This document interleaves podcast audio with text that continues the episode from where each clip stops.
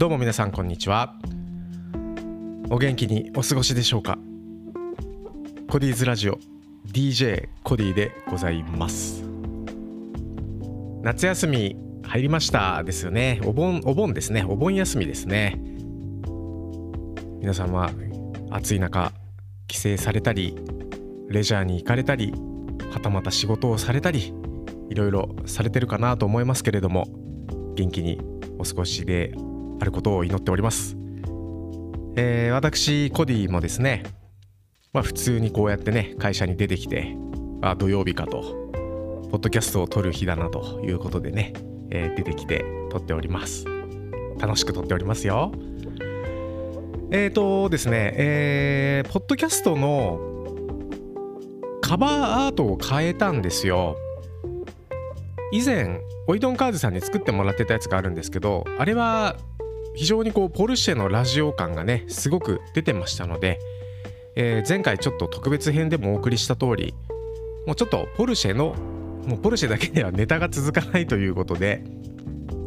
まあ、車全般で、まあ、自分も小さな会社ですけれども一応経営とかしやってるのでビジネスだったりとかね車とかビジネスとかまあ私の私がブログを書く代わりに、えー、声を声でブログをお届けするような感じのチャンネルになっていくんじゃないかなっていう気がします。よろしくお付き合いくださいませ。はい。あでそれでですね、えー、カバーアートをですねオイドンカーズさんに作ってもらってたんですけど、まあ、ポルシェ色がちょっと強すぎたかなというふうに思ってましたので、えーまあ、似た似た構図のですね別のアングルの写真がありましたのでその写真をですねちょっとアップロードしてみました。えっ、ー、とこの僕のこのポッドキャストは Spotify のプロプラットフォームでデータを登録してるんですよポッドキャストってですね実はいろいろやり方があるんですけれども今のところ一番誰でも始めやすいやり方っていうのは Spotify に自分がポッドキャストを配信しますという状態で Spotify にデータを登録するんですよね。そうするともう Spotify のですねあのウェブの画面上でですね録音機能があったり普段あの BGM が後ろで今も流れてると思うんですけれどもこの流れてるミュージックとかも後からこう勝手にねボリュームを調整して追加してくれるっていう機能とかついてるんですよ。でその中の機能の一つにカバーアートをね編集してくれるっていう機能があって何らかのこう写真をアップロードするとアップロードした写真にこの文字でねコディーズラジオって今入ってますけれども英語だけ英語限定だったですけどフォントとかも選べて、えー、まあなんかそれっぽい感じにしてくれると。でちょっとまあ方向性これからもブレ続けると思うので一旦ちょっとこの形にしとこうかなと思います。あのポルシェだけじゃないですよっていうことで、まあ、一応自分のポルシェの後ろには後ろ姿ではあるもののこれをちょっと今後カバーとして使っていこうかなと思います。おいどんカーズさんありがとうございました。あのこれからもグラフィックデザインがねあの方すごいできあの専門じゃないのにめちゃくちゃグラフィックデザインできる方なんであのこれからもねアドバイスをいろいろいただきたいと思っております。いつか一緒に対談配信とかもしたいんですけれどもね。はい。じゃあそれでは今日の番組行ってみましょう。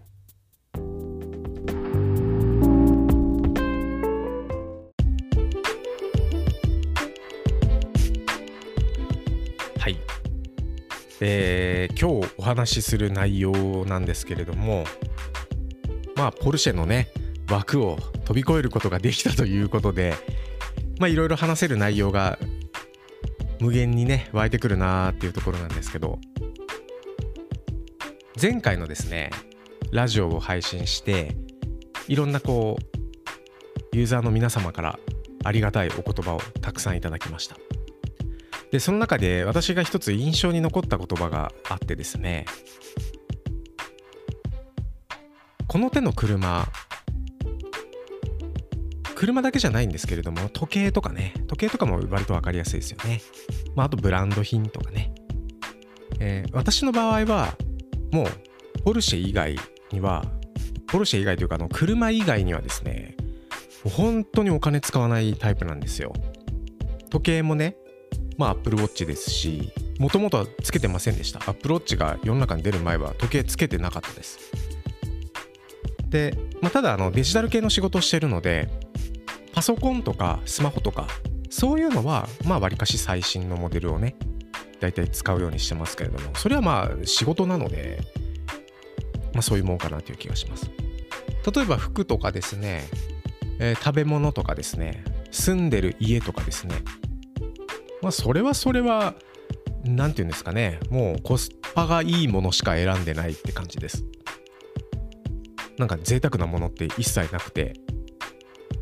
車に関するものだけはちょっとそのね車両もいいものを買ってますけれども。でもそれ以外には本当お金使わないんですよね。でですねそのいただいたご意見の中にやはりこうポルシェだけで配信するっていうのは難しいですよねってまあその方も同意してくださっていやめちゃくちゃお気持ち分かりますと。でこう、まあ、ポルシェ手にしてもうその方もポルシェオーナーなんですけどポルシェを手にしたからこそ分かったこともあってもうこれですね資本主義のレースにもう乗っけられてるんですよ例えば911カレラ S ってもう今車両価格ノーオプションで多分1900台からでしょ？でそれにまあオプション絶対マストで400とかはつけないといけないっていうのは多分今どこのディーラーさんもそういう売り方しか多分してないんで、まあ、そうなったら諸費用込みでまあほぼほぼ2500とか見とかないといけないわけですよね。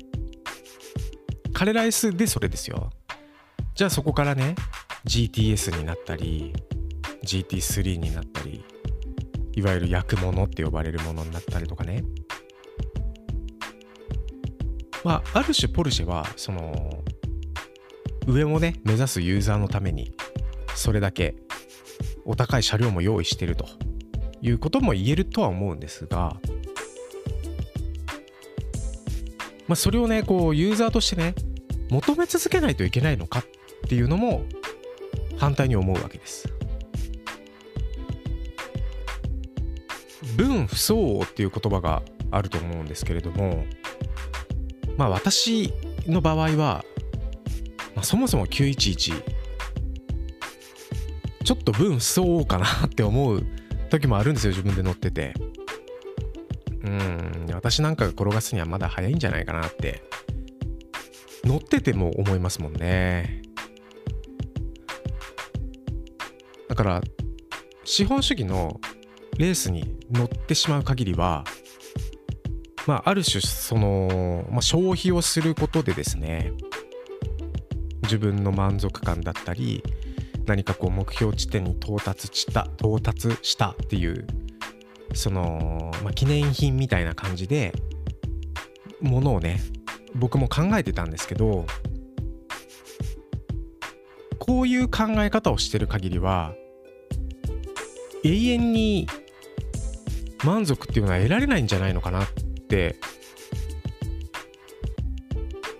911彼ら S を買って分かったんですよ。あのー、すいませんねあの夢をねちょっと壊してしまいたくはないんですが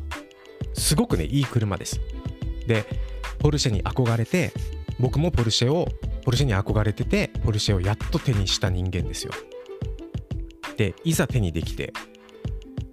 すごい幸せでした。幸せです。でももう死ぬまでこの1台に乗り続けるかっていうと多分違いますよね。おそらく買い替えると思います。でじゃあこれよりもいい車これよりもいい車っていうふうに思っててももうキリがないというか正直ですねもう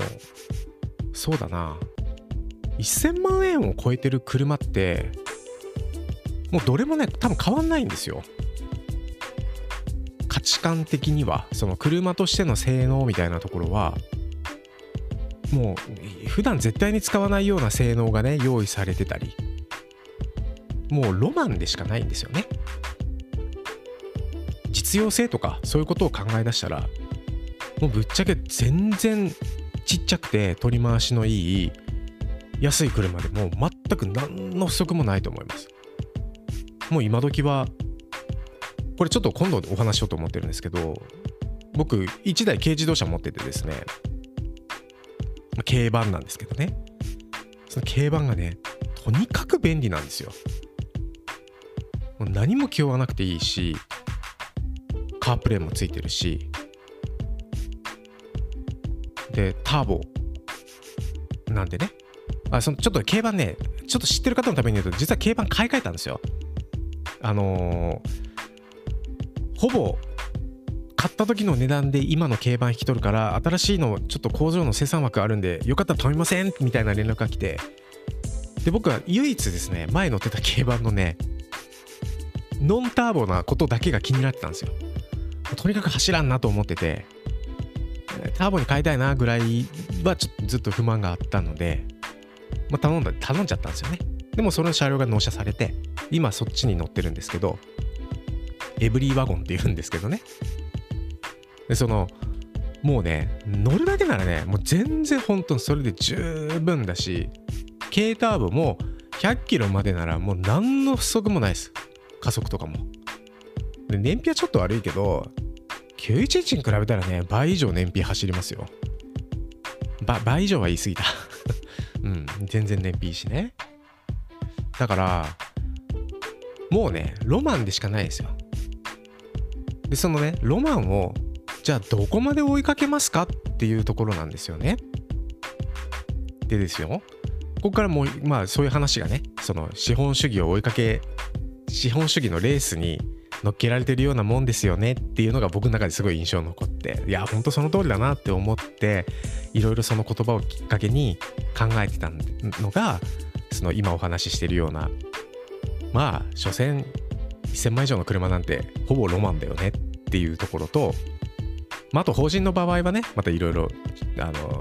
利益調整じゃないですけれどもまあせっかくならいい車乗っとこうかって焼却資産に持とうかっていうのも考え方としてあると思うし。うん、とかまあでもそういう世界ですよね。で僕はもう9111台持って分かったけどもうとにかく気を使うんですよ。あのー、うちのですね、まあ、ちょっと行ったところにですね、まあ、国道3号線沿いなんですけれども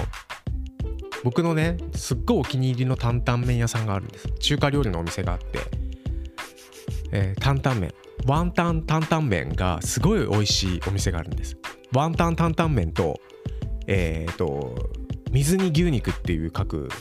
あの定食があるんですけど水水煮って書いてるけど別に水で煮てるわけじゃなくてなんか油のねこうマー油みたいなのでこうバーってこう使った辛い美味しい豚肉料理があるんですけれどもそれが美味しい中華料理屋がねその産後線沿いにあるんですよ。産後線沿いにあるんやけどそこはあのー、アミューズメント施設とか、えー、いわゆるこうディスカウントストアとかと一緒になってるところでもうこれもヒントですね。これ分かる人は多分分かるんですけど駐車場がねまあ結構狭いわけですよ。でそういうところにはもう911でやっぱ行きたくないわけです。もうドアバンチされたら嫌だしなんか多分ジロジロ見られるし。ジロジロ見られるのが嬉しい時もあるけどそうじゃない時も当然あるんですよね。ってなったらねもう本当にただ運転するだけでしかね使わんくなるというか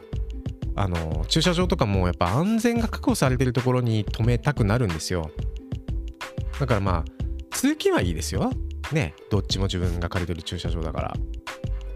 で出張もいいですよ。大体ホテルとかに宿泊するでしょ。でホテルの駐車場ちゃんとねセキュリティしっかりしてるんで。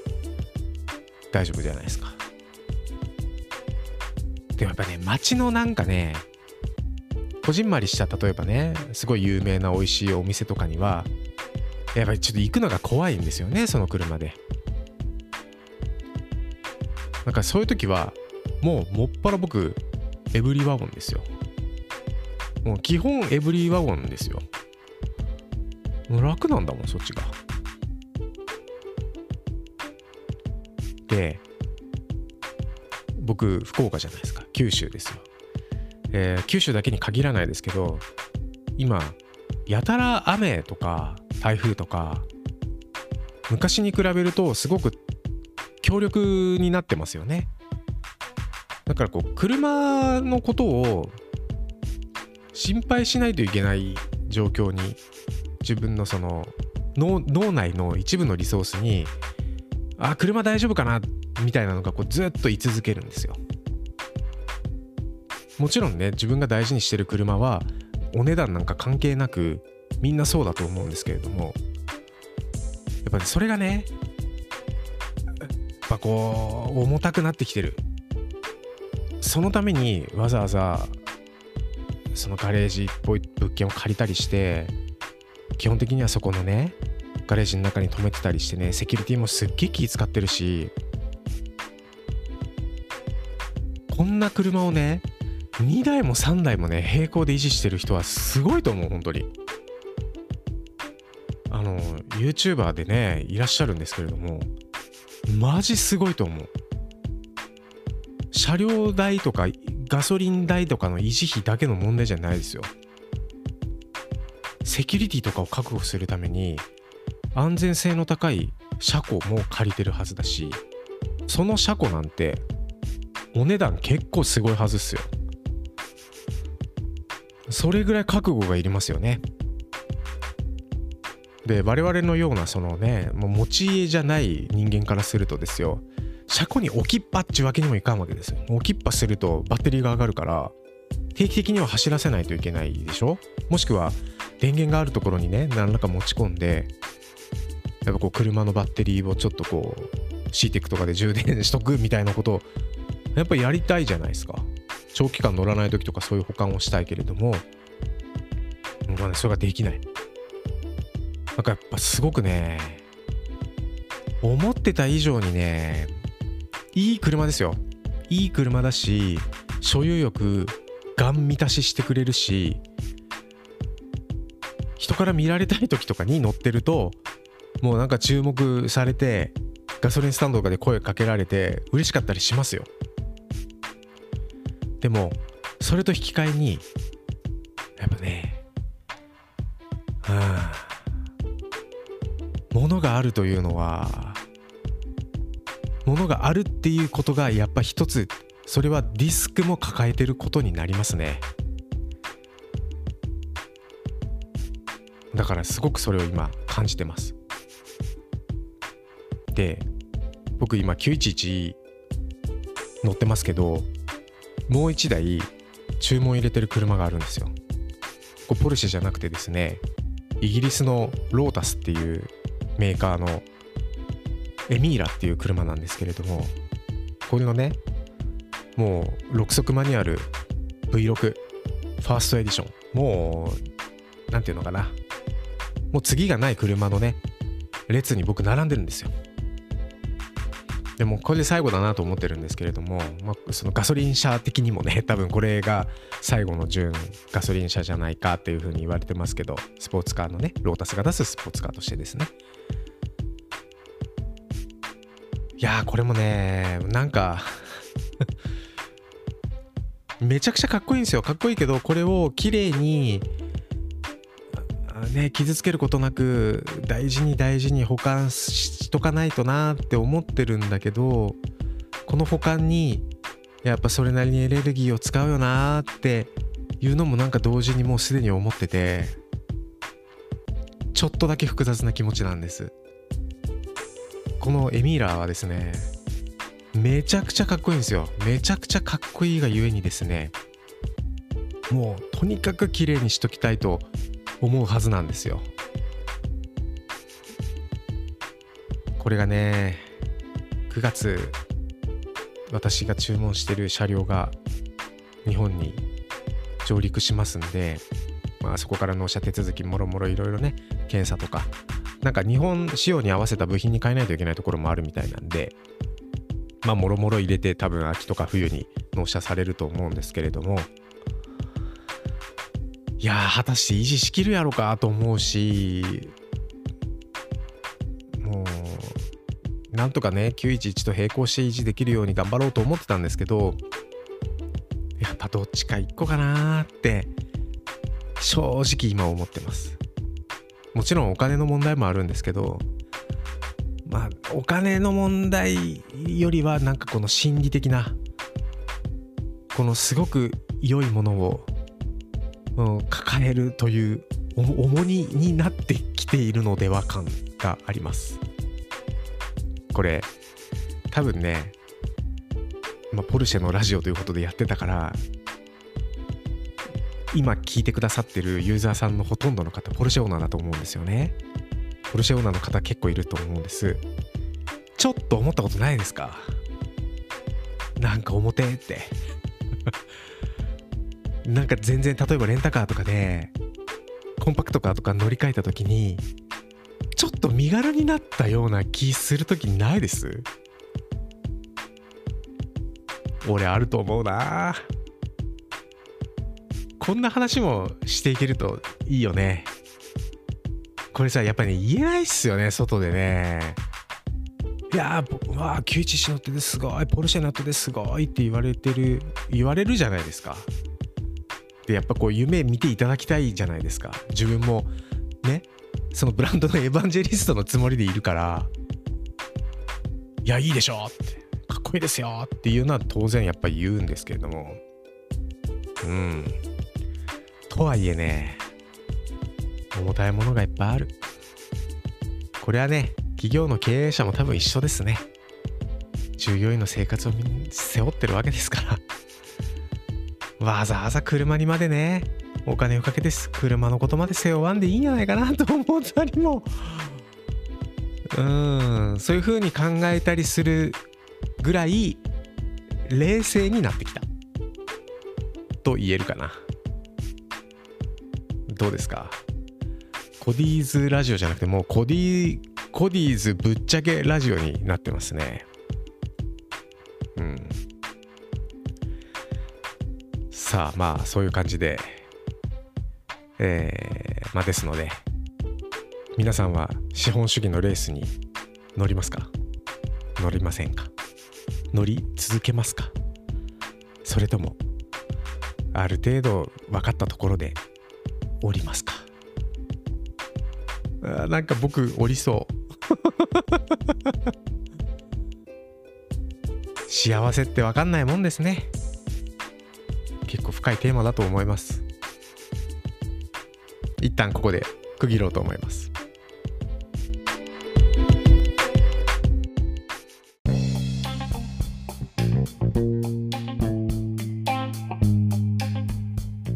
はい。えー、今回はですね、まあ、お盆の期間ということもあって私も時間がありますので今日はちょっともう一本エピソード撮ろうかなと思います。最近私すごい幸せなことがあってですねそのさっきもちょろっと言ったんですけれども、まあ、軽バンをね新しく買い替えたんですよ。でその新しく買い替えた軽バンが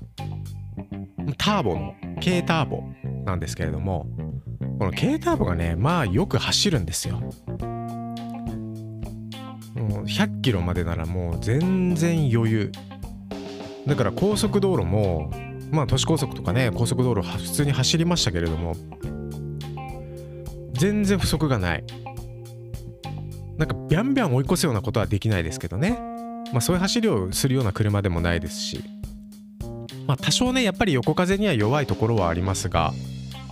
走りとねあと車内の快適性とね、えー、もう全然満足です。もうする最近幸せだったことです。でこの、まあ、幸せだったんですけれどもそもそもその軽バンってですね駆動方式が FR なんですよ。FR というか MR というか。あの運転席の真下にエンジンがあるんですよね。だからこう重量バランス的には多分 MR が近いんじゃないかなっていう気がするんですけれどもなんか駆動特性が、まあ、そういう動駆動方式がそういうものなのでアクセルを踏んだりハンドル切った時のその挙動がですね、まあ、車高は高いからロールとかはするんだけどやっぱねちょっとスポーツカー FR とか MR のスポーツカーっぽい挙動をするんですよ。それがすごくやっぱ面白くてよくねベテランドライバーのおじさま方結構みんな競馬乗ってません？あの釣りに行くとかキャンプするとか車中泊する。もうそうなんですけれどももうなんかなんちゅうの日常の足としてですね競馬みんな乗ってませんか？あの特にベテランのおじさま方。あれはね行き着くところに行き着いたらああなるんじゃないかなって気がちょっとしたんですよ。でこれ私のこのコディーズガレージっていう YouTube のねチャンネルの方でコメントをくださったポルシェ乗りの私が勝手にお友達と思ってる人たち。みんな競馬持ってるんですよ。ポルシェと競馬なんですよ。あまあもちろんそのなななんていう競馬は多分お仕事メインの車だったりするかもしれませんよ。ちょっとどういうその何て言うかな内訳でね使われてるかは人によるからそこは別に聞いたことないんで分かんないですけどただまあサブか分からん分かりませんがサブかサブサブか分かりませんがみんな競馬持ってるんですよ。一家に1台あるかレベルで多分みんな持ってます。いいでしょう。でねあのー、なんかねレトロなねアニメのね主人公になったような気にならせてくれる要素もあるんですよ競馬って。まあ主人公じゃないですね。なんかレトロな漫画の中の一部のシーンを切り取ったところに競馬に乗ってるなんか頭にタオル巻いてるおっさんみたいな感じあるじゃないですか。なんかああいうのにこうなんか自分がねちょっとこう変装したようなね雰囲気になることもあって。れがなんかちょっと心地いいんですよね。いや競馬ね舐めとったらいかんですよ。びっくりしました僕も。最初に買った競馬はまあ、中古だったし、まあ、なんかねすぐ車検が来るやつだったんですよね。半年とかで車検が来るやつだったのもあってまあお試しで乗ってみようかなと思って買ってみたけど。いやいや思いのほか気に入っちゃったしまあただ唯一ちょっと不満だったのは動力性能がやっぱターボじゃなくてノンターボだとうん街乗りはまあなんとか大丈夫だけど、まあ、まあ高速はとにかく非力だったですね。あの都市高速とか高速道路ってあの本線に合流するまでにこうぐるぐる回りながら登っていくでしょ。もうあの登りがねとにかく走らなかった。で調べたらやっぱね46馬力とかなんですよ。49馬力やったかな？忘れたけどでトルクもねやっぱこう細いしまあそれやっぱ登らんよなとで軽ターボのスペック見たらやっぱねトルク馬力はね64馬力でなんか規制がかかってて頭打ちなんですけどトルクに関してはもうほぼね倍のトルクなんですよ。まあ倍、うん、倍はちょっと言い過ぎかな。まあでも1.6倍とか1.7倍ぐらいのトルクで最大トルクが発生する回転数も3000回転ぐらいから発生するようになってるんで日常域はもうほぼほぼねそのマックストルクフルにねマックストルクでこうグイグイ押し出してくれるような走りをしてくれるんで運転は本当に楽しいです。まあ、それがこう最近ねすごい良かったことだなって思ったんですけど、まあ、それと同時にさっきのテーマにもあった通りそう資本主義のねレースから仮に降りたとしてもですよ。そういう僕はこの軽バンのねエブリィワゴンでめちゃくちゃ幸せにドライブできてるわけですよ。もちろん資本主義のレースに乗っかってねポルシェを運転してる時も911を運転してる時も楽しい。でも僕にとってはどっちの車を運転してる時もどっちも楽しいんですよね。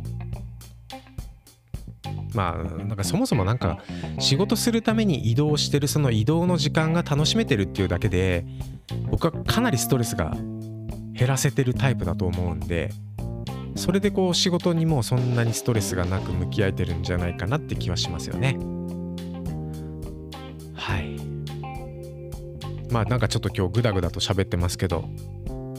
えっとねせっかくなんでちょっと僕が僕の届いたエブリィワゴンの仕様をお話しします。ねえっとですね PZ ターボスペシャルっていうですねあの両側スライドドア電動スワイスライドドアのモデルなんですよね。でえっ、ー、とまあ軽ターボでしょ？で色がね色びっくりしますよ。アベンチュリングリーンメタリックです。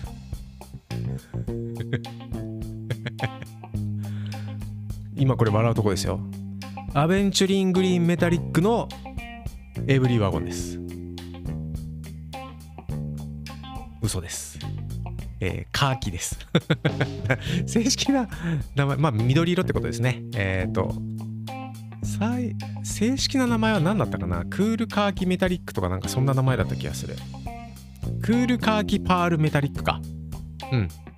まあ見比べるとね、えー、91のアベンチャリングリーンとはね、まあ、全然色味は違いますけれども、えー、まあ落ち着いた緑色でねどちらかというとちょっとこう自然に溶け込む感じの色合いかな。あんまりグレーには見えません。911の方はかなりねあの光の当たり方によってはほぼグレーにしか見えない時がありますけれどもこのエブリワゴンのカーキクールカーキパールメタリックに関してはもうほぼ緑に見える車です。まあなんかちょっとそのななんていうのかなアウトドアでもやってそうな見た目に一瞬見えます。でも全くそんなことはないです。私はアウトドアで全くしませんので。でもううんと値引きもねなんか頑張ってくださいましたし最初に買ったエブリエブリバーンの方はですねもうほぼほぼ買った値段で買い取っていただいたんですよ。でちょうど納車の時に喋ってたのがディーラーの営業さんとですね。あのあの某某大手中古車販売事業者の大事件があるじゃないですか。あれのおかげでですねえっ、ー、と実はお客さん増えてますと。やっぱその中古車を買うにしても正規ディーラーで買うのが安心やねっていう、まあ、風潮がねこれからなんか強くなりそうですね。だからもうもうサブディーラーの人とかですねもう街の中古車屋さんにとってみたらたまったもんじゃないと思いますよね本当にでまああの会社が立ち行かなくなった場合には今ある在庫で抱えてる車おそらく全部オークションに出るでしょうからまあ、そうなると中古価格というのは、まあ、結構ガタガタガタと崩れていくような予感がありますよね。でそうなるともうますますね僕二極化だなと思うんですよ。あのビッグウーターさんって高級車は扱ってる店舗もあったっぽいですけれどもどっちかというとレクサスとかじゃないですかレクサスとかまあ、ベンツとか BMW とかは一部多分扱われてるんですけどポルシェは扱ってなかったっぽいですよね、まあ、ポルシェとかそのスポーツカーだったり何て言うのかな。その手のブランドに関してはやっぱりこう取り扱いがなかったみたいなんで、えー、まあ、その手の車に関しては、まあ、中古も全く影響ないだろうなと思います。ただまあそうじゃない一般的なえーまあ、流通台数がすごい多い車に関しては、ま、かなりの数が中古のマーケットに流出しそうですからなんとなくと値段が下がっていくんじゃないのかなっていう気がするんですよね。っていうふうにまディーラーさんとも話してて、まあ、そう思うとそのね直前のタイミングで僕結局新車に乗り換えをしてるわけなんで新車だったらねまあ長く多分これね長く乗ると思うんですよエブリワゴンもう便利だしとりあえず一家に一台愛車ね一家に一台あっていいぐらいの便利さがあるんでもう最悪この1台だけでもいいんじゃねえかっていうぐらいかなりマルチに使える車だなって気がしますんでまあいいタイミングでね新車に変えたかなと思います。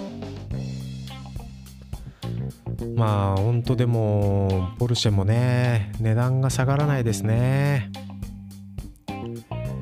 資本主義のレースから降りるんだったら早い方がいいのかなと思ったりもするし。うん。なんだろうね。なんかやっぱこうふと冷静になる時があるんですよね。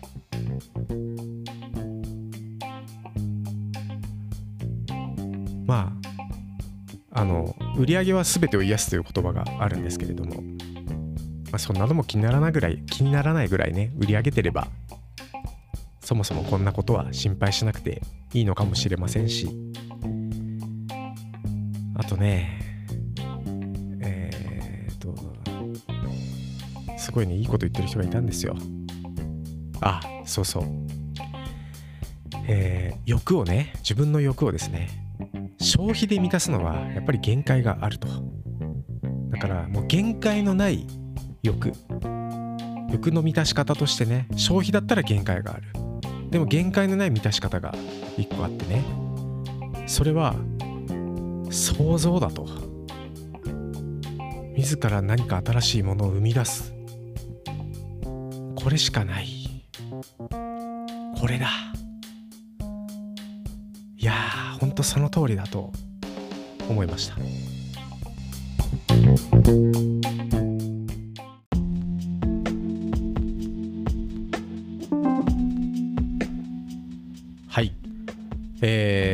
でしたでしょうか本日のコディーズラジオ。だいぶ長々とね取り留めもなく話してしまいましたけれどもたまにはこういう回があってもいいのかなという気がしましたがいかがだったでしょう？ご意見ご感想お待ちしております。えーとお盆休みじゃないですか。やっぱね交通量すごい増えてますよね。なので是非運転される皆様くれぐれも事故には気をつけて安全運転でお願いいたします。自分が気をつけとってもですね相手からぶつかってくるかもしれないからできるだけ前をねあの周りをしっかり見て、えー、リスクが生じた時にそのリスクを回避できるバッファをね、えー、前後左右に設けて運転していくように心がけていきいってください。私もそうやってます。そうしこれからもそうします。はい。そうですね、えー、ちょっとまた来週ぐらいにえっ、ー、と今のところねとりあえず毎週収録はできてるんですけれどもこの収録をですね今日は会社でやってるんですけど会社じゃなくてですねさっきのあのワゴン軽ワゴンの実はこうディアシートでできるんじゃないかってねちょっと試し撮りしてみたんですよ。そしたらこう意外とねノイズも入らないし綺麗に撮れるんで、えーもしかしたらどこか山奥とかね なんかこう景色がいいところに行って、えー、そこで収録するなんてこともしれっとやってみるかもしれません。そういう楽しみもあっていいかもしれないですね。そうなるとこうさっきアウトドアとか全くやらないって言ってたのにアウトドアに興味が出てくるかもしれないしそれはそれでありなのかなって気がしますけれども。はい。じゃあすいません。本日も長々と皆さん長時間お付き合いいただきありがとうございました。連休中もね、ぜひとも交通安全と、そして体調、お体もね、えー、皆さんが健康にお過ごしできますようお祈りしております。それではまたお会いしましょう。さようなら。